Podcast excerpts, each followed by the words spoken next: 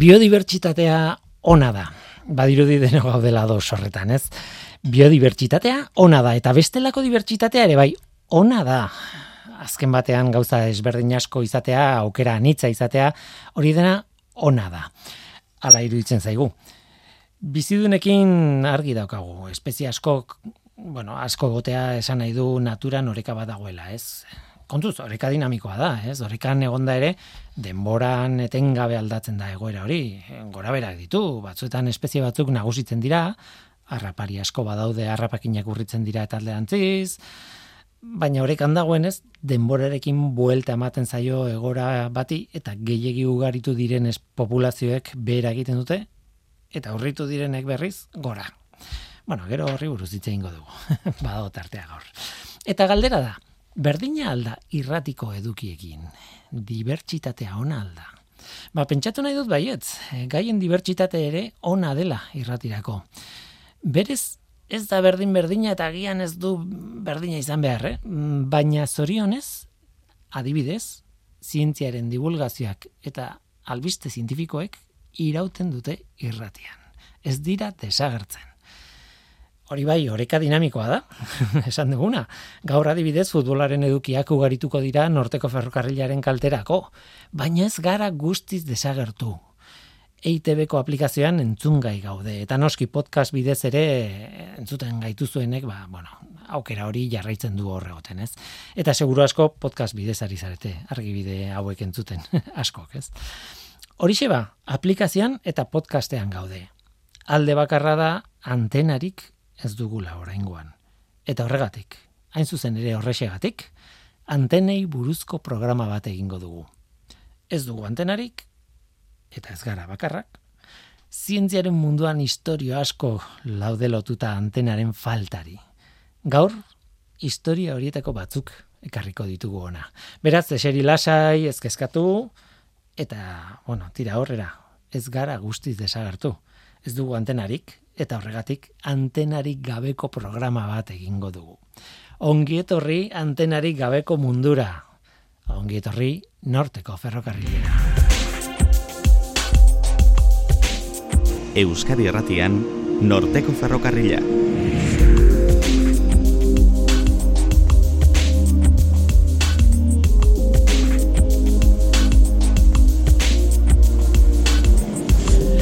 Kaixo, zer moduz, ni Guillermo Roa naiz eta entzuten ari zareten hau, antenatik pasatu gabe oraingoan Euskadi Irratia.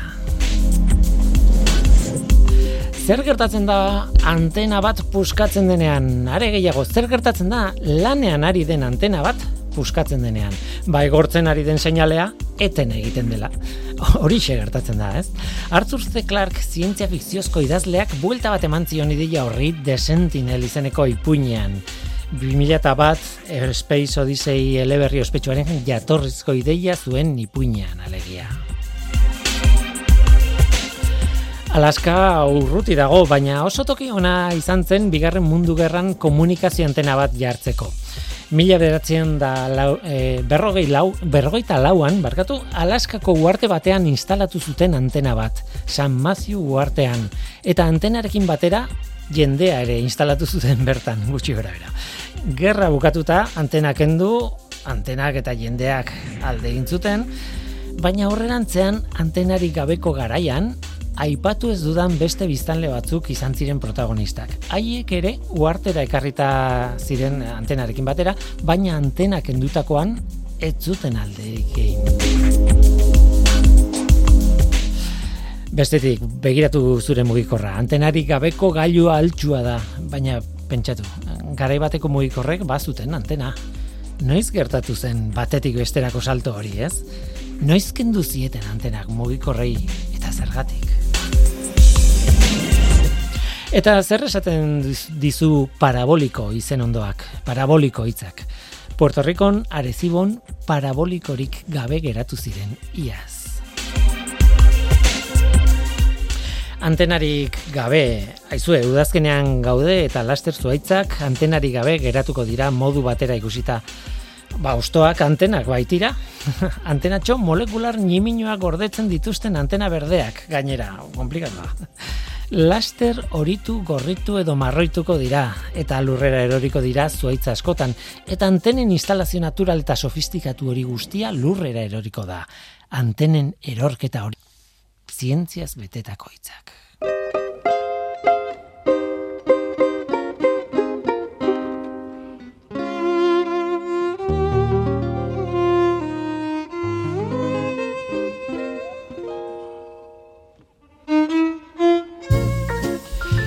antena hitza. Egin proba, iztegia iriki eta ea zer esaten duen antenari buruz. Definizioa emango dizu. Kaso honetan definizio bat baino gehiago gainera. Oiko bi definizioak hauek izaten dira. Batetik antena bat uin elektromagnetikoak igorri edo jaso egiten dituen gailu bada. Eta bestetik animalia askok duten organo sentikorra inguruari antzemateko eta ba, normalean buruan pare bat izaten dituena. Hori dira nolait esateko antenaren definizio formalak. Bata teknologikoa eta bestea biologikoa. Eta biak nolabait seinaleekin lotuta. Ondo. Baina aitor dezagun, ze demontre da antena bat guretzat. Kaleko ontzat, jende arruntzaren zat. Bantena bat guretzat gauza luz eta estu bada. Beste gauza bat lotuta. Hori da. Berdin zaigu zertarako balio duen eta balio ote duen ere. gauza luze eta estu bat da beste gauza bati lotuta. Makiltxo bat nonbait itxatxita, hori nahikoa da antena bat izateko. Baina antena parabolikoak ere izan daitezke asko dira parabolikoa eta ez luzeak eta ez... Ba, formaltasuna.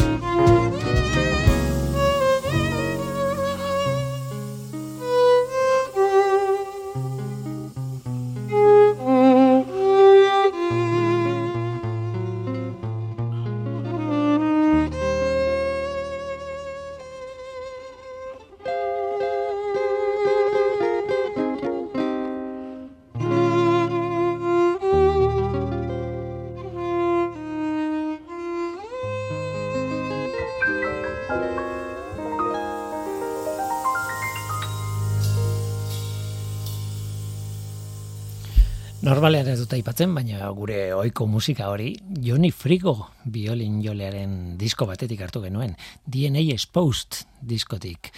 Oso izena proposa zientziako programa baterako, ez da DNA Exposed, ADN agerian, edo lako zerbait. Eta bestia jazz musikaren klasiko bata, Poor Butterfly tira ba, Johnny Frigo eta Poor Butterfly. Baina tira, guazen aurrera. Urrengo historio hau lehenago ere kontatu izan dut, baina oso nada eta antenak ez izatearekin edo antenari gabe egotearekin lotuta dago. Beraz, ezin jobea da berriz ere ona kartzeko. Zientzia fikzioaren munduan sartuko gara.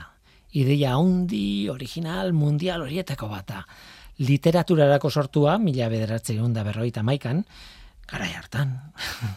Eta idazle oso, oso, oso ezagun baten lumatik aterata. Edo egia esan idaz makinatik aterata. Baina tira, idazlea zein? Arthur C. Clarke.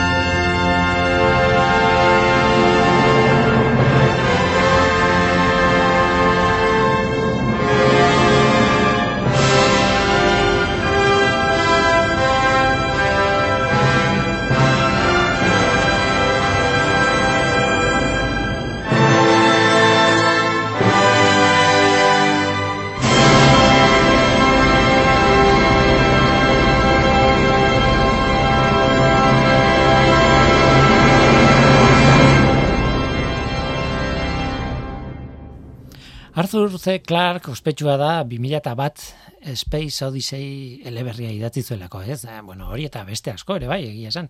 Rendezvous with Rama, adibidez, zita con Rama, edo beste batzuk. Tira, zientzia fikzioaren idazle klasiko ondinetako bat da, zer esango izuet. Baina hori, 2000 bat eleberria idatzi zuen Stanley Kubrick zuzine zuzendariak historio berarekin pelikula bat egin zuen bitartean. Biak, eleberria eta pelikula, nolabait, aldi berean sortu zituzten. Haze momentua, ez? Mila bederatzeun da irurogeita sortzian izan zen hori. Egia esan etzen oso lankidetza arraza izan, baina horretan ez gara sartuko, tira. Kontua da, 2000 eta bateko historia osatzeko Clarkek lehenago idatzitako hainbat ipuinetan oinarritu zela. Batez ere The Sentinel izeneko historio laburrean. Eta horra iritsi nahi nuen. The Sentinel, euskeraz sentinela edo zaintzailea itzuliko genuke, Ba, antena baten historia da. Hain zuzen ere, antena baten suntxipena.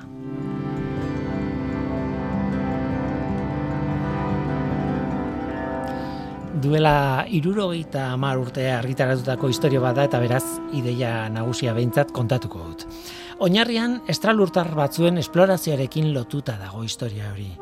Espazioan mugitu eta alako batean lurrera iristen dira, eta han, bueno, hemen, lurrean, izaki oso primitibo batzuk topatzen dituzte. Zibilizazio bat garatu ez duen jendea da, eh? baina lurrak berezitasun bat du, oso gertuko ilargi bat badauka haren inguruko orbitan. Hain zuzen ere estralurtarrek ilargian instalatzen dute antena bat, han bertan. Antena hori ez da metalezko makil luze bat edo parabolika bat, baizik eta monolito beltz eta sofistikatu bat. Baina antena bada, azken batean, seinale bat espaziora etengabe igortzen duen antena bat. Estralurtarrek esplorazioa bukatu zuten, monolitoa jarri eta gero, eta haien planetara itzuli ziren.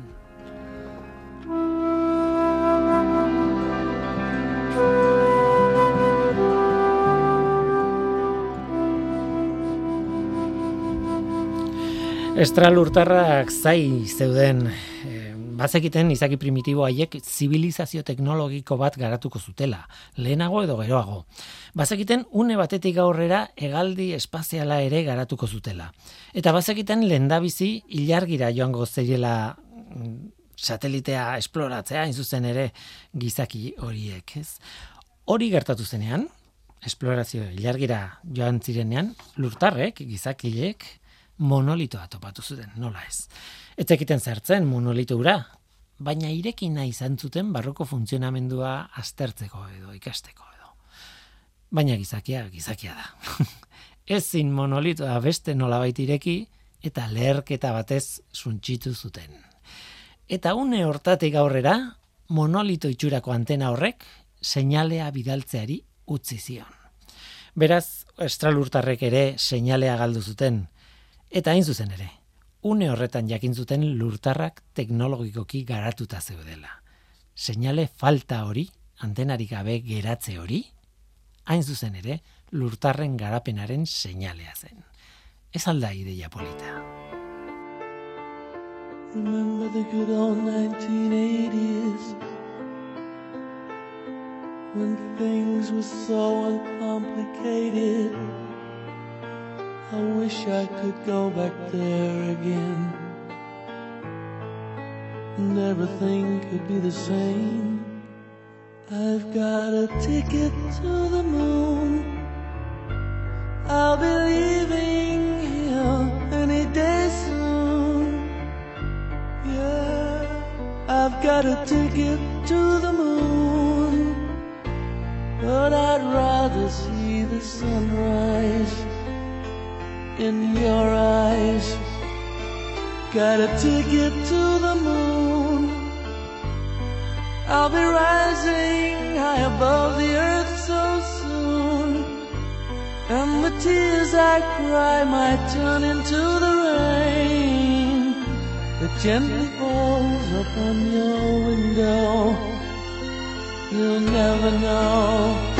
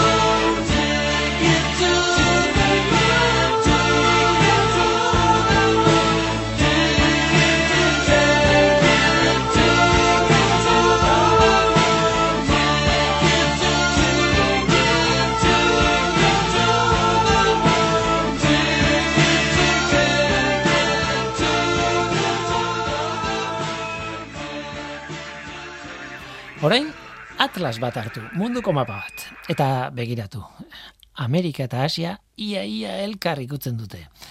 Ikusi dituzu mapan, ez da? Errusiako ekialdeko punta eta estatu batuetako ipar mendebaldekoa, Alaska alegia. Elkarri begira daude, gertutik, nahiko gertutik. Laurogei kilometro baino zertxo bait gehiago dago batetik bestera. Eta bien artean, noski, itxasoa, beringeko itxasartea. Han itxaso basati horretan galduta uarte pare bat daude erdialdean. Bueno, gehiago daude, baina erdialdean pare bat batez ere. Eta haietako batean, San Matthew uartean, antena bat jartzeko erabakia hartu zuten estatu batuarrek bigarren mundu gerra. Ez dakit, arkitu duzuen mapan edo ez. Betira, hor daude.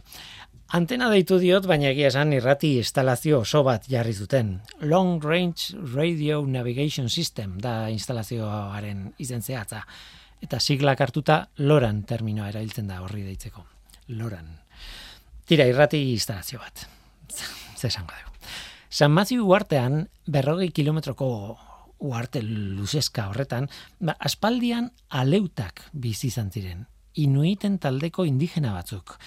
Baina, bueno, mila bederatzeun da berrogeita lauan, ja, etzen inor bizian aspalditik. Uarte basati urruna zen. Estatu batuetako armadak, beraz, am, emeretzi soldadu eraman zituzten bertara instalazioa erabili eta zaindu zezaten. Eta jakin batera, hogeita bederatzi elur orein ere eraman zituzten. Soldaduek esnea eta okela eta alakoak izan zitzaten. zitzaten. Mm, badakizue, gerra urrengo urtean bukatu zen. Eta armadak, antena eta irratia jaso egin zituzten eta soldaduak ere jaso egin zituzten etxeran buelta ekartzeko. Baina elur oreinak han geratu ziren. Hogeita bederatzi elur orein urrutiko uarte batean, libre, janariarekin, klima egokiarekin, eta etxain naturali gabe gainera. Orduan hasi zen populazioen biologian izan den esperimentu bitxienetako bat. Nahi gabeko esperimentua da, baina tira. Noizean behin bisitak iristen ziren uartera, noizean behin gizakia gartzen ziren. Baina horri esker, badakigu, zein izan zen populazio horren bilakaera. Mila beratzi da berrogeita bostean, beraz, hogeita bederatzi elur orain. Ama bi urte geroago, mila beratzi da berrogeita mazazpian, mila irureun da berrogeita mar elur orain. Hau da, jatorrizko populazioa, baina berrogeita sei aldiz haundiagoa zen populazioa. Berrogeita sei aldiz! Beste sei urte pasa eta mila bederatzen da irurogeita iruan, urrengo bizita bat izan zen uartean. Ordurako, sei mila elur orain inguru zeuden.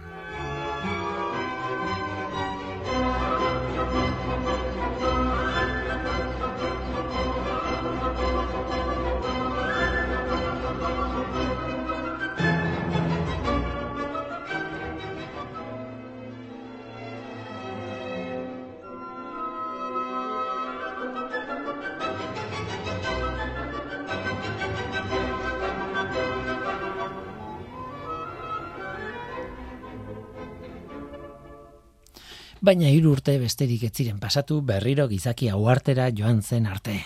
Eta sekulako ezustea topatu zuten bertan. Uartean, ez zegoen ia landarerik. Eta elur oreinen ez zurdurez, josita zegoen uartea.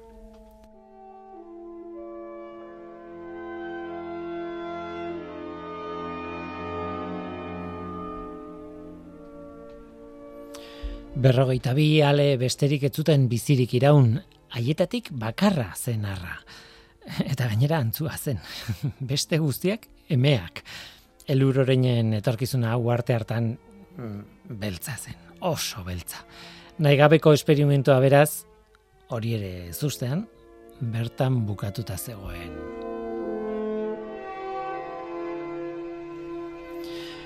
Ondorioak, ba nahi duzun guztiak. Tentagarria da populazio horren bilakaera nahi duguna kontatzeko argudio moduan erabiltzea, ez? Hmm. Hala ere, adibidez, nekez aplika daiteke han ikusitakoa adibidez gizakioi. Zorionez edo zoritxarrez, gure goera ez da berdina.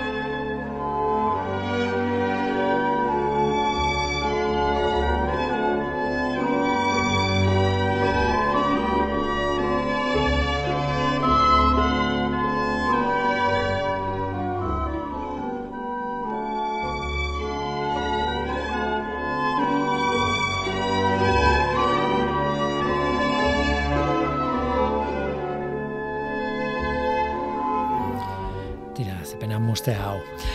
Aurrera jarraitu baino lehen, antena paraboliko ez zertxo bait esan behar dugu. Zientzia.eus, leio ireki bat zientziaren mundura. Irratia, telebista, artikuluak, irudiak, soinuak, Elujar Fundazioaren kalitatea zure eskura klik baten bitartez. Zientzia.eus, zure lotura zientziarekin. Antena parabolikoak haze antena honak, ezta? Satelitetako seinalea jasotzeko egokiak, egokienak gainera. Azkenean asmakizun matematiko bat da. Ingenieritzak oso ondo guztiatu dituenak. Eta kontu geometriko bat da gehien bat. Parabola bat matematikan kurba berezi bat da.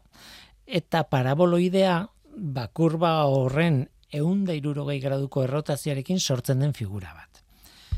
Daukan berezitasuna, zein da, ba, horrelako forma duten antenak, antenek, harrapatzen dituzten izpiak islatu egiten dituztela, errebotatu arazi nolabait, eta puntu bakarrera bideratzen dutela. Dituztela, barkatu, e, izpi guztiak. Errebote hori.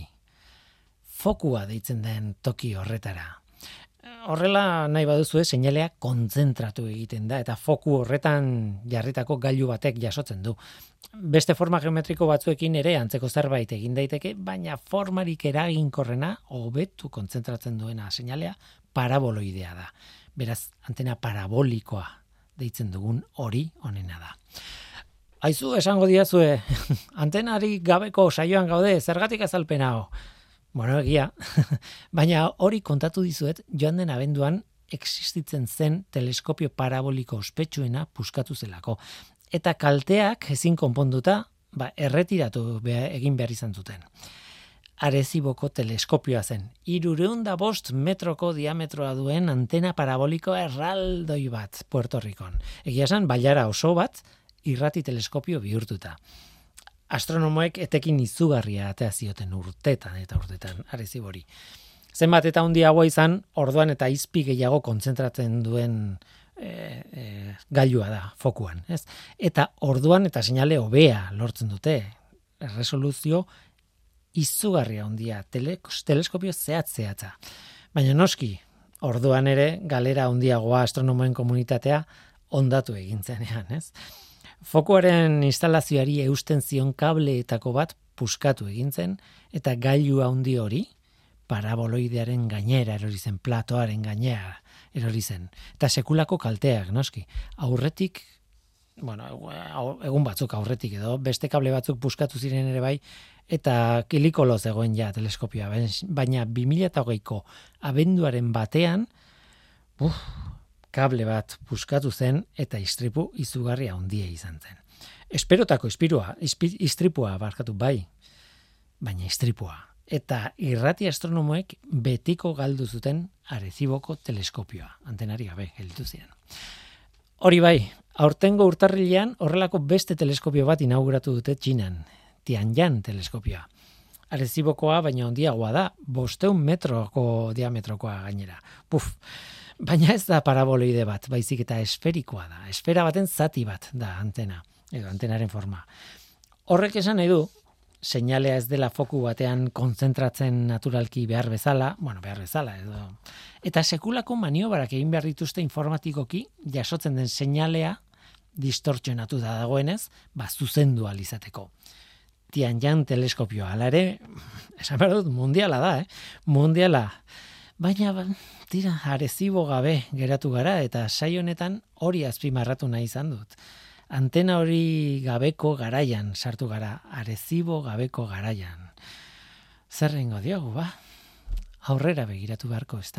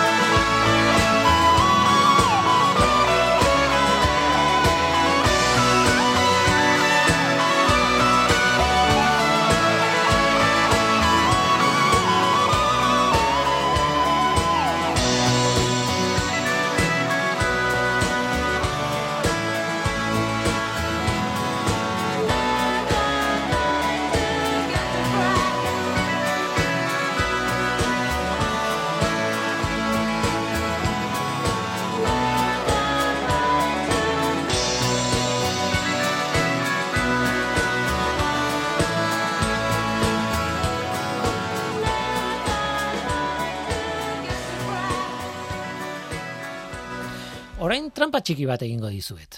Hartu mugikorra eta begiratu jezu. ez dauka antenarik. Gogoratzen garai batean telefono mugikorren antena zeukatela eh, batzuk atera eta zabaldu egiten zen antena horietako bat gainera, ez? Beste batzuk bi edo hiru zentimetroko koskor, koskortxo batean zegoen antena. Eta gogoratzen baduzu, eh, garai batean, garai batean, mugikorrek antena puska bat zuten funtzionatu alizateko, etzien oso diskretoak ez. Baina zureak, oso zarra ez bada bintzat, ez dauka antenarik. Ala bai. Antenari gabeko programa honetan sartu beharko litzateke ala ez. Gai galdera. Esan dizut trampa egin behar nizula. Telefono adimendunak, gaur zure gaur egungo smartphone dotoreak ez dauka antena biztan. Baina ikusten ez diren antenak bai, baditu. Beraz, hor dago trampa gerra bat izan da, egia esan, e, teknologikoa, antena eskutatzeko alegina gerra bat izan da. Lehen telefono mugikorrek ematen zuten garai bateko benetako gerratan erabiltzen zituzten irratiak, ez? Eh? Irudi hori etortzen zaigu burura. Pixuak eta antena handi batekin, eh, boskiloko mugikorrak ziren eta alakoak, bon, tira, en fin. Baina gero alegin berezi egintzen mugikor harinak egiteko.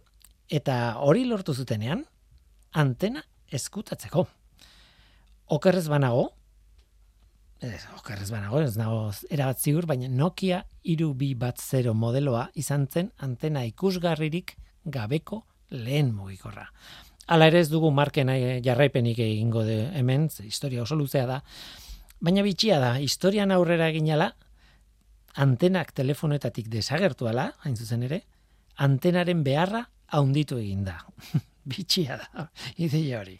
Gaur egungo smartphonek telefonoaren sinalea jasotzen dute, eta interneteko datuak, eta wifi dezko interneteko datuak ere bai, eta bluetooth sistemaren seinalea, eta GPS-aren seinalea, eta irratiaren seinalea ere jasotzen dute, gehienek uste dut, zenbat eta teknologia ezberdin eta, eta zenbat antena ezberdin behar diren gaur egun, antenak eskutatu nahi den sektore batean iaia barregarria da, benetan. Telefonoak historian eskutatu egin ditu antenak, ba, haren egituran integratuta, zenbait modelotan kanpotik ikusten diren marrazki boduko bat eh, atzekaldean, ba, ez dira bakarrik estetikoak, baizik eta antena integratu bat da, hori ere bai. Eta diseinatzaileen kreatibitatea ustiatzen aritu dira modu batera do bestera, teknologia guztiak martxan izateko antenaren arrasto ikusgarririk izan gabe, obsesio bat dute horrekin. Neurri batean autoarekin gertatzen den bezala, ba, telefonaren egitura bera izan daiteke antena. Baina ez beti, ez beti. Bide batez, ireki mugikorra ausartzen baldin bazara eta litekena da kable txikiren bat topatzea barruan. Hori da eskutatutako antena bat. Baina noski, antena guztiek ez dute kable baten itxura. Onaino nire trampa, antenari gabeko saioan, antena eskutatuta duten mugikorrez aritu naiz. Eta horixe, errealitatea ez da antenari gabekoa. Antena gorda daude berez, eskutuan.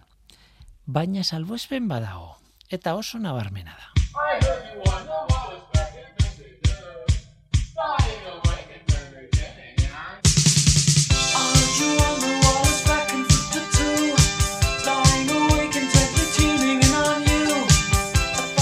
Konturatuko zineten. Smartphone batean ezin da irratia zuzenean entzun, antenatik esan edut, aurikularren kablea konektatzen ez bada. Kasu horretan, bueno, kable horrek egiten du antenaren funtzioa, ez? Baina zergatik, zer du berezia irratiko antena bat, batek, mugikorrean integratuta ez joateko. Potentzia kontu bada, edo erabili behar diren materialak, edo zede montre da Ba, zoritxarrez erantzuna ez dago kio zientzia eta teknologiari, merkatu arazo bada ordea. Moikorrean interneteko seinalea eskaintzen duten konpainiek nahiago dute guk irratia interneteko aplikazio baten bitez, bitartez, entzutea zuzenean uinetatik jaso beharrean. Oraindik ere sartzen dute mugikorraren osageietan FM edo frekuentzia modula da hartzailea, baina ez diote antenari jartzen. Eta zuk zeu jarri bar diozu kable bat funtzio egiteko entzun nahi baldin badezu. Tira, hor, bai, ematen du kablerik gabeko saioari dagokiola arrazonamendu hori, ez? Eta programa honekin bat dator, hasiera batean bintzat. Alere berriz esango dut. Ez da zientzia eta teknologia arazo bat. Merkatuaren konspirazio bada, edo bestelako arrazoiak daude. Ez naiz ni egokien galdera horiei erantzuteko.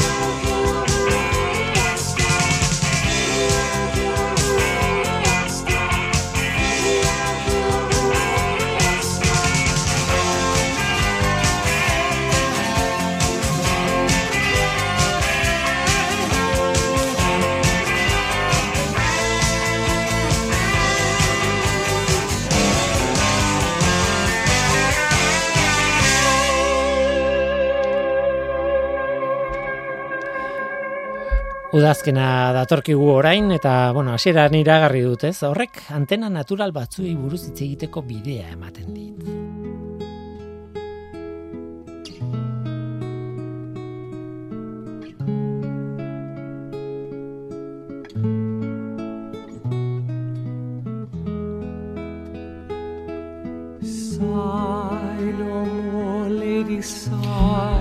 Udazkena zuaitzak horitzen dira, batzuk, beste batzuk gorritzen dira eta beste batzuk marroitzen edo kolore arrea hartzen dute. Eta kaso batzuetan kolore guztietatik pasatzen dira ostoak, ez? Eta zuaitzak. Oso polita da, zuaitza askoren kasuan nola gertatzen den hori gainera. Goiko ostoak hasten direlako kolore aldatzen eta gero beirantz doa edo alderantziz. Ikusgarria da benetan.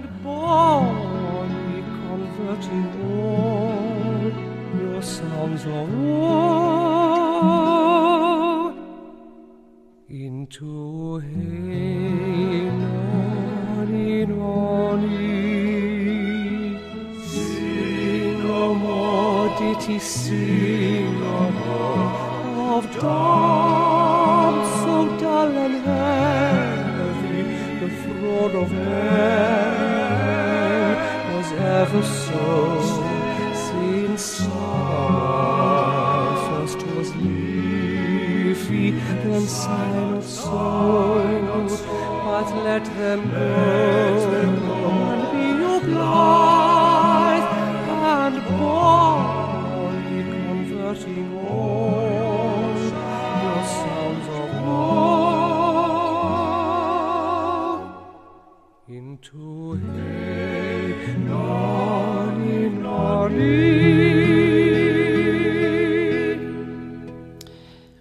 barkatuko didazue, hori alderdi lirikoa, poetikoa da, polita ere bai, eh? Udazkenaren ikonoa, ostoak erortzea eta bar. Bide batez urte osoan zehar erortzen dira ostoak. Eten gabe berritzen ari direlako zuaitzek, eh, zuaitzak ostoak, ez? Baina egia da udazkenean izaten dela mm, garai berezia zuaitzaskok osto guztiak galtzen dituztelako. Denok ezagutzen dugu kontu hori. Baina kontuz, denok latitude batzuetan. Hemen adibidez ezagutzen dugu ostoen erorketa. Nik lan egiteko laborategian ba, lankide kubatarrak izan nituen eta haiek ez zuten inoiz ikusi ostoak erabat galdutako zuaitzik. Haietako batek galdetu zian behin negu batean gainera zergatik zegoen hainbeste e, zuaitz hilda. Gero azaldu nion eta ulertu zuenean urrengo urteko udazkenean pospozik joaten zen udazkenari argazkiak egitera a retratar el otoño esaten zuen. Eta gu haiekin ere posik, ez? Baina antenari gabeko programa batean gaude. Zergatik hitz egiten dugu zuaitzez eta ostoez. Ba kontua da ostoak antenak direla. Zuaitzek atmosferan dagoen CO2 hartzen dute, hori badakizue. Azken batean airea jaten dute, baina hori egiteko argia behar dute. Prozesu horretan argiaren indarra behar dute Dena dakigu fotosintesia deitzen zaio horri, ez? Fotosintesia egiteko argia harrapatu egin behar da. Eta horretarako dituzte zuaitzek egitura lauak eta zabalak adarrei itxatxita. Antenak dituzte. Eta antena horiek ostoak dira. Are gehiago, antena horiek berdeak dira klorofila izeneko molekula bat dutelako haien zeluletan. Esaten da askotan klorofila pigmentu bat dela, ez pigmentu berdea.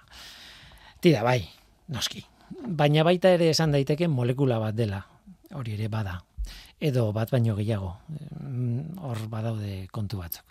Eta oso nabarmena da molekula horren forma, antena baten forma dela. Molekula zabala, laua eta magnesio atomo bat erdian txertatuta duena. Beraz, o, berez, gure odoleko emo taldearen oso antzeko egitura molekularra da, baina burdina atomo bat erdian izan beharrean, ba, magnesio atomo bat du eta horregatik ba, gorria izan beharrean berdea da. Baina tira, bestela egitura bera da. Ba, egitura laua eta zabala du molekulak, baina mutur batean kable moduko bat atetzen zaio. Argi izpiak jotzen du klorofilan, eta horren ondorioz elektroi bat askatzen da, eta mugitzen da molekula berezi horretatik kablean behera, nolabait abiatu arte. Noski, deskriptzio hau, ez esan nik izan dudala, hau ez lukete biokimikari formalek onartuko, hau divulgazioaren gauza dira, ez? Simplifikatzeko modu bat besterik ez. Baina tira. Nola nahi ere, ostoak antenak dira, argiari begira jartzen direnak albaldin badute, eta barruan dute klorofila, eta hori ere antenatxo bat da molekula baten tamainakoa. Beraz, udazkenean, milioika antena galtzen dira ostoak erortzen direnean eta erortzen ez direnak, pinuenak adibidez, ba hor ere sekulako fisika dago tartean eta interesgarria da, baina ez gara horretaz arituko gaur. Gaur antenarik gabeko programa da eta beste baterako utziko dut. E, bueno, antenak galdu gabe negua pasatzen duten zuaitzen historioak. Beraz, antenarik gabeko programa hemen bukatuko dugu. Bada garaia Eta bukatu dugu antenari gabeko programa podcastean entzun duenak, ba, agian ez du lertuko zergatik egin dugun saio berezi hau, baina irrati tradizionala piztu duenak bai, ez gaitu aurkitu bertan, ez. Nola nahi ere, merez izan du programa hau egiteak. Eta berdin du nola entzuten ari zaren hau. Entzuten ari baldin bazaude, eskerrik asko entzule. Badakizu, gu hemen gaude, norteko abildua eitb.eus elbidean. Gaur teknikaria Mikel Olazabal izan da eta mikroen aurrean ni Guillermo Roa elu Zientzia taldearen izenean. Datorren astean gehiago, ordura arte ondo izan. Agur!